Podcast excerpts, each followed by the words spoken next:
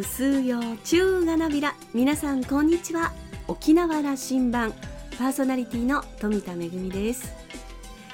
新年度2022年度がスタートしました。来月5月15日には沖縄が本土復帰してから50年という大きな節目を迎えます。また秋には美ら島沖縄文化祭や世界のうちなんちゅ大会も開催されます。早生まれ復帰っ子の私にとっても大切な年度となります。新入学新社会人の皆さんおめでとうございます。そしていつもと変わんないよという皆さんも少しフレッシュな気持ちで新年度お過ごしではないでしょうか。さあ沖縄羅針盤今日も5時までお届けいたします。どうぞお付き合いください。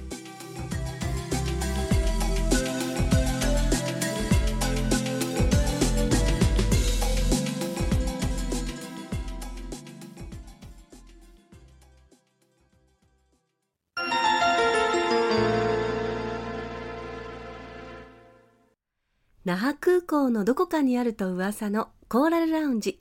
今週は先週に引き続き株式会社マーケティングフォースジャパン代表取締役社長の横山秀樹さんと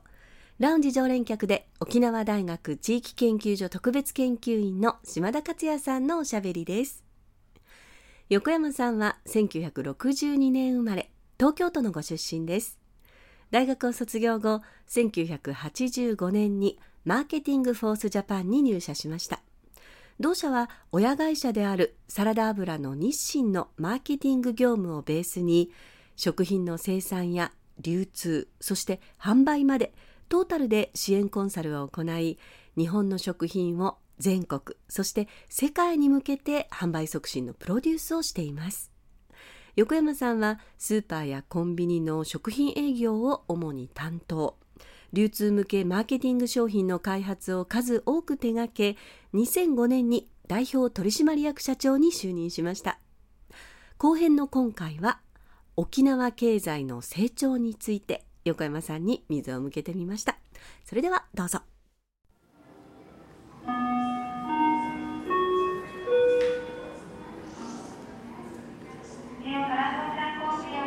沖縄経済ですけども、はい、復帰50年の節目でしてね、はい、あのまあ、少し悩んでると、うん、この先どうするかという。日本社会全体も変わろうとしている先ほどの話。それから世界の動きがこんなに急展開でいろんなことが起きてくるという中で沖縄の経済中心にこうこうしていくべきだという話を横山さんに提言いただきたい。えーと、一つにやっぱり沖縄の皆さんとお話してるとやっぱりまだまだそのどう成長していくのかっていうのがテーマになるんですけども、えー、それ以外の県の方々とお話ししているとやっぱりもう人口もど先ほど言ってどんどん減ってますし他府県という他府県ですね。そうそう。どう生き残っていくのかっていう話が中心なんですね。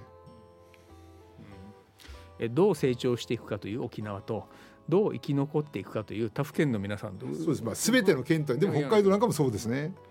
でそうするとでも沖縄も那覇はどう成長していくかって話かもしれませんけど少し北の方に行ってみたら離島に行ったらもうそれは人口減ってる市町村もたくさんあるわけですし過疎化もしてるわけですからそうするとあの減り始めてからどう生き残るかって言っても相当辛いですね打てる手が限られますから。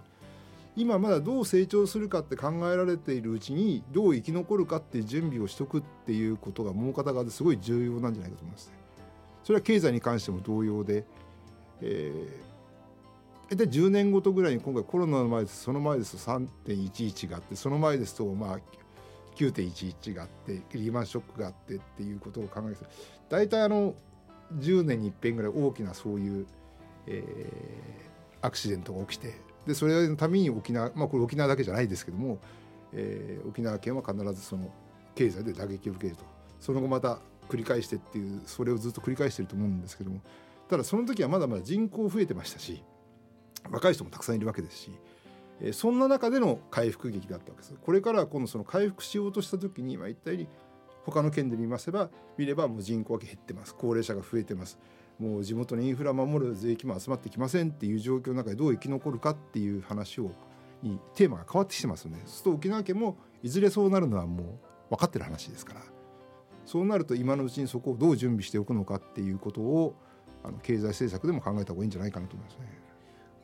もう少し具体的に特に横山さんにお世話になっているマーケティングフォースジャパンにお世話になっている沖縄の物産の展開だとか、はい、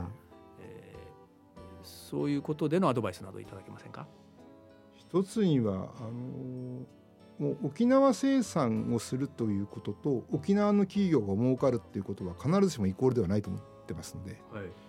えーと、例えば食べるものってものすごいその単価安いので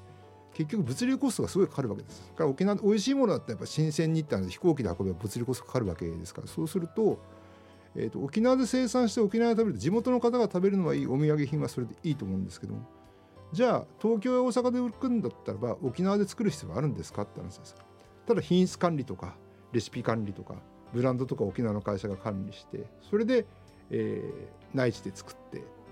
でその収益は沖縄に入ってくるでその沖縄の企業が増える儲かればもちろん雇用も増えるでしょうからそういった意味ではメイドイン沖縄とメイドバイ沖縄というものを両方上手に使い分けて僕なんかの、えー、と専門で言えば食品で言えばそうやって成長の仕方があるんじゃないかと思います、ね、これは10年ほど前からその政策というか視点はあって始めた企業もありましたよね。はい、はい、ありますね。進んでいるんですか？あやはりあのー、それで成功されてまあいろいろご苦労あると思いますけども進んでらっしゃる企業も有名な会社が一社ありますよね。うん、あのー、そうもずくとか、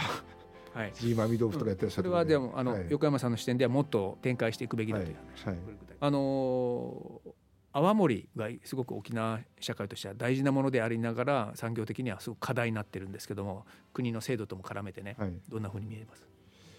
ぱり一言で言いますあれですよね。一社一社が小さいので個人事業としてやられていって守っていくのかって話と企業として生き残るかって話は全く別だと思うんです。企業として生き残るということで言うと、えー、今の企業規模サイズでたくさんの会社があるっていうんでは非常に難しいだろうなというふうに思いますよね。うん、あのいや産業になってもらいたいと地域では思ってるのでそうであれば今の話ですねそうですねやっぱり非常に申し上げづらいですけどやっぱりブランドは守るブランドの数が各エリアエリアに紐づいたブランドがあるという話と企業の数がたくさんあるっていうのは必ずしもイコールではないと思いますね。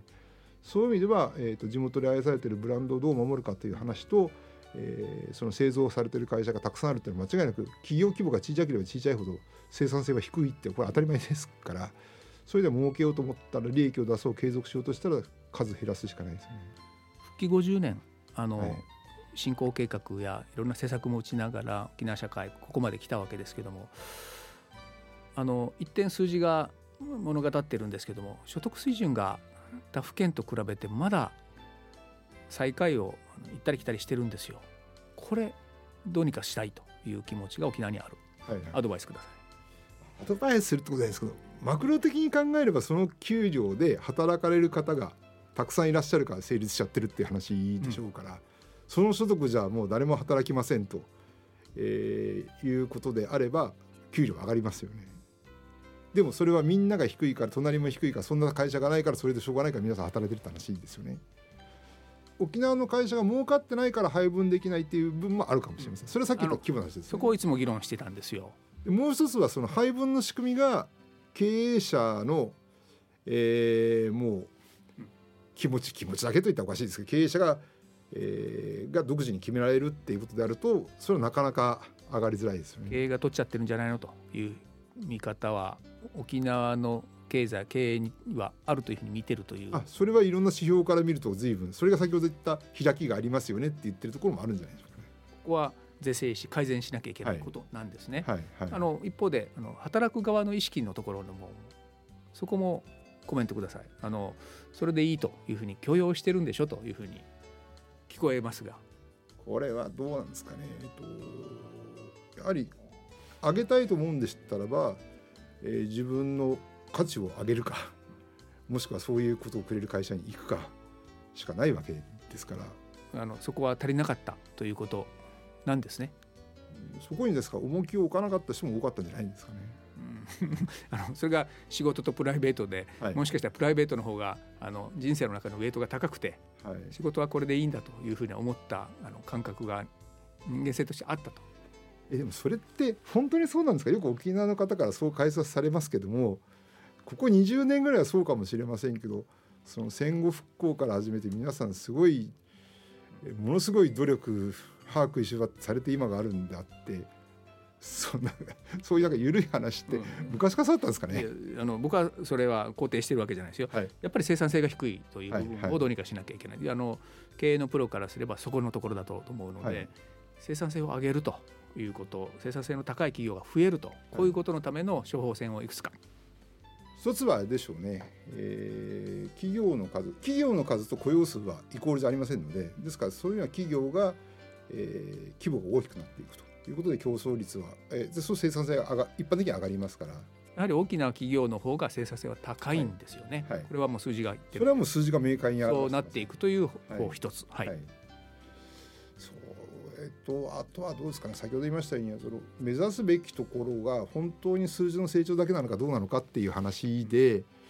えー、っとこれから沖縄も労働者がだんだん集まらなく長い目で見れば絶対なってくると思うので、そうすると。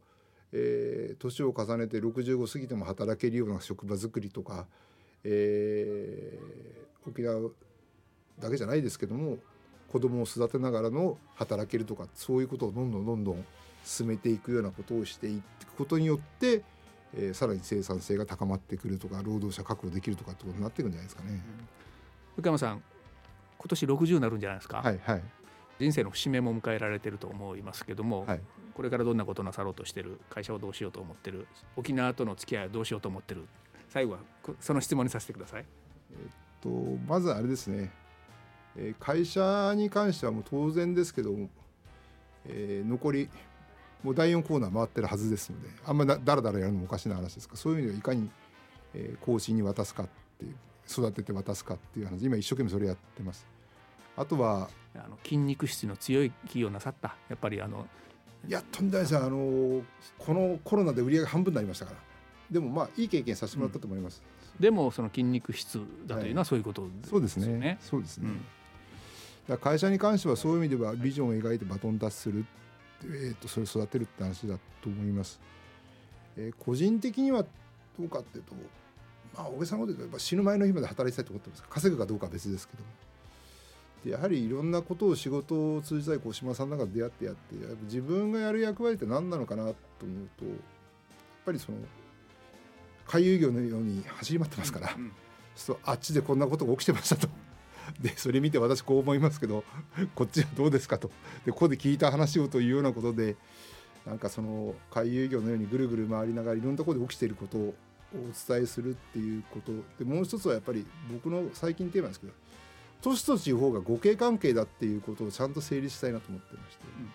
都市と地方がね、はい、うん、あのどっちか片方だけは成立しないので、まあ、一番分かりやすい話で言えば食料自給率、まあ、日本全体約40%弱ですね。東京1%神奈川県2%ですから。北海道は200%ぐらいありますけど。でも北海道の人たちがいなかったら僕らは白いご飯が食べられないでも買う人がいなかったら北海道も成り立たないって話ですからそういう意味で都市と地方っていうのはもう全く背中合わせの互恵関係であるのに都市は都市で単独で成り立っているような気持ちになっちゃう。地方は地方で自分たちがある意味で都市を支えてるんだっていうことは商売相手とは思ってるかもしれませんけど支えてる立場であるってことに対して、えー、そういう自負を持っていただけ若い子たちがお互いが支え合ってるんじゃなくてどうも都市に憧れてっちゃうみたいなところを考えていくとやっぱり都市とお互い互恵関係であるんだっていうことに随分前にこれは震災の時気づいたわけですけどもそれをもっとちゃんと形づけていくようなことを都市と地方行ったり来たりしながらできるようにするのがもう一つ私の大きな仕事かなと思ってます。食のマーケッターの横山さんが行き着くところはそこがテーマになってきたんですね。畑じゃないと食べ物作れないじゃないですかそれであの山梨に通ったり信州に通ったり北海道通ったり、はいはい、50代の前半はね海外を飛び回っておられて疲れたって言って帰ってこられてやっぱ日本いいな世界中見てきて日本はいいんですよね。いいですよ今のその都市と地方との関係みたいなことをもう一回再構築する令和の時代になるんでしょうね。それがすごい今いい機会がコロナで訪れたと思っていて、ね、あのやっぱある種国内回帰も起きる、はい、自分の国を見直すということの生き方を見直すということの大事な時期になってるかもしれませんね。あとはもうネット事業とかでえっと、沖縄にいながら世界中の大学に変えることも、そのうち来るでしょうから、はい、あのもう始まりますよ。はいはい。沖縄との関係は。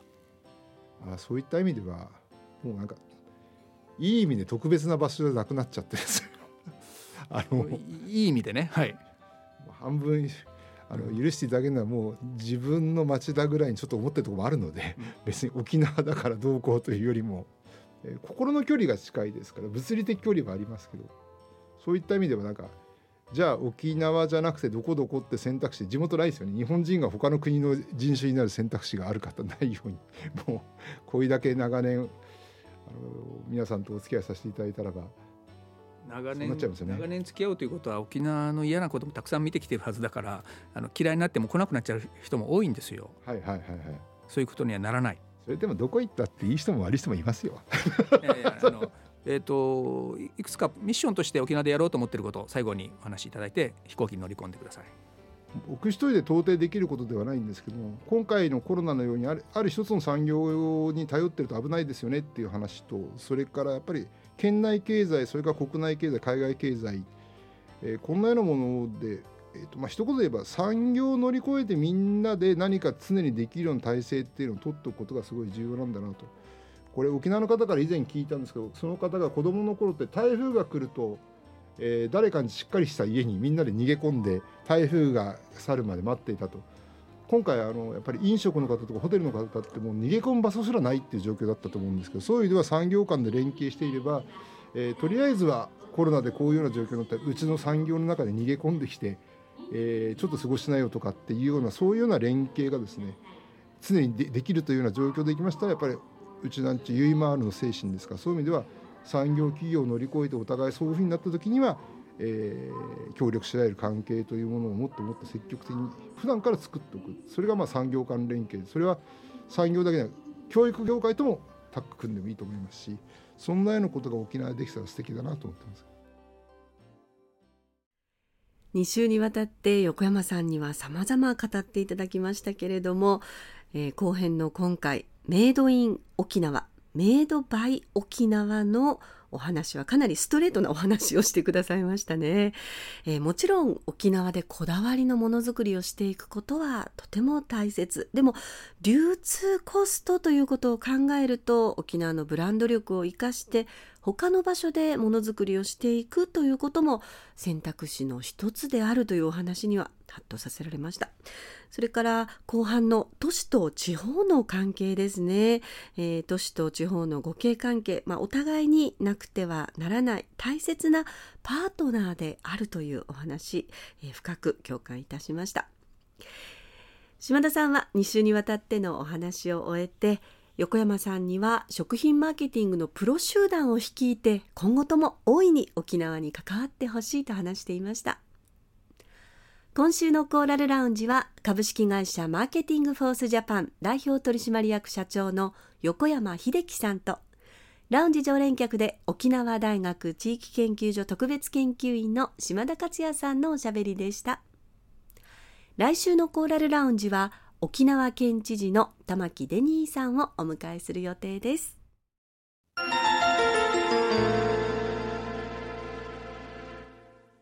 めぐみのあしゃぎだよりのコーナーです。コロナ禍の中で飛行機に乗る機会は以前に比べると減っていたんですけれども先日久しぶりに舞台公演のために海外に行くことができました。また今年は少しずつ飛行機に乗る機会も増えていくんじゃないかなと思っています。そんな中で JTA 日本トランスオーシャン航空から嬉しいニュースがありました。JTA では7年ぶり2人目となる女性パイロットが誕生しました。大阪出身の垂水香奈さんです。JTA では2011年に、え女性初の副操縦士が誕生していたんですけれどもすでに退職されていますので垂水さんが JTA では現在唯一の女性パイロットということになります。大阪出身の垂水さんもともと空に興味があったということなんですが小学生の頃には客室乗務員中学生では整備士を目指していたということで高校生の時にやっぱり飛行機を飛ばしたいと思ってパイロットを目指すことになりました。えー、現在 JTA には、えー、150人のパイロットが在籍しているということなんですけれどもそのうち3人の女性訓練生がいます。え、国内ではおよそ2800人のパイロットがいてただそのうち女性はまだ2%程度にとどまっているということなんですね。えー、たるみさん今後は機長を目指すということです、えー、JTA の飛行機私も時々登場しますので、えー、いつかたるみさんの操縦する、えー、飛行機に乗ってみたいなと思います沖縄の空の安全を守る、えー、たくさんのパイロットに支えられて私たちの旅が成り立っています。また旅に出かけたくなりました。めぐみのあしゃぎだよりのコーナーでした。